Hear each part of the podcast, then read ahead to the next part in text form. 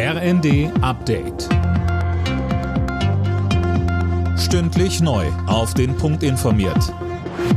Ich bin Colin Mock. Zwei Wochen nach der Katastrophe sind die Südosttürkei und Nordsyrien von einem weiteren schweren Erdbeben erschüttert worden. Es hatte eine Stärke von 6,4, Gebäude wurden beschädigt, drei Menschen starben laut dem türkischen Innenminister Soylu.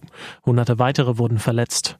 Unterdessen hat Bundespräsident Steinmeier bei einer Gedenkveranstaltung in Berlin dazu aufgerufen, die Menschen in der Erdbebenregion weiter zu unterstützen. Und er sagte, Wir denken heute Abend auch an die vielen Menschen in unserem Land, die Familienangehörige und Freunde in der Türkei und in Syrien haben, die in den vergangenen Tagen gehofft, gebangt, gebetet und geweint haben und so viele vergeblich. Russland hat offenbar Pläne, schrittweise sein Nachbarland Belarus zu übernehmen.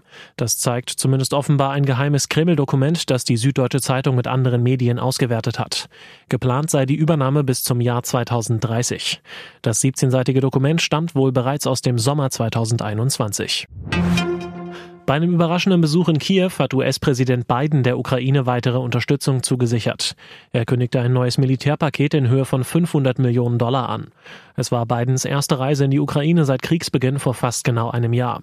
Der ukrainische Vizeaußenminister Melnik sprach von einem positiven Signal. Russische Raketen können einschlagen jeden Moment und äh, trotzdem riskiert der Präsident äh, diesen Schritt und damit wird auch diese Unterstützung untermauert, dass er Flagge zeigt, dass er uns Mut zuspricht und Hoffnung gibt. Das ist etwas, was man nicht unterschätzen kann.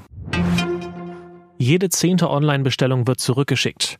Laut einer Bitkom-Umfrage machen das am häufigsten Frauen und junge Leute, meistens weil die Ware nicht gefällt. Oft werden Kleidung und Co. aber auch in mehreren Größen bestellt, die falsche geht dann zurück.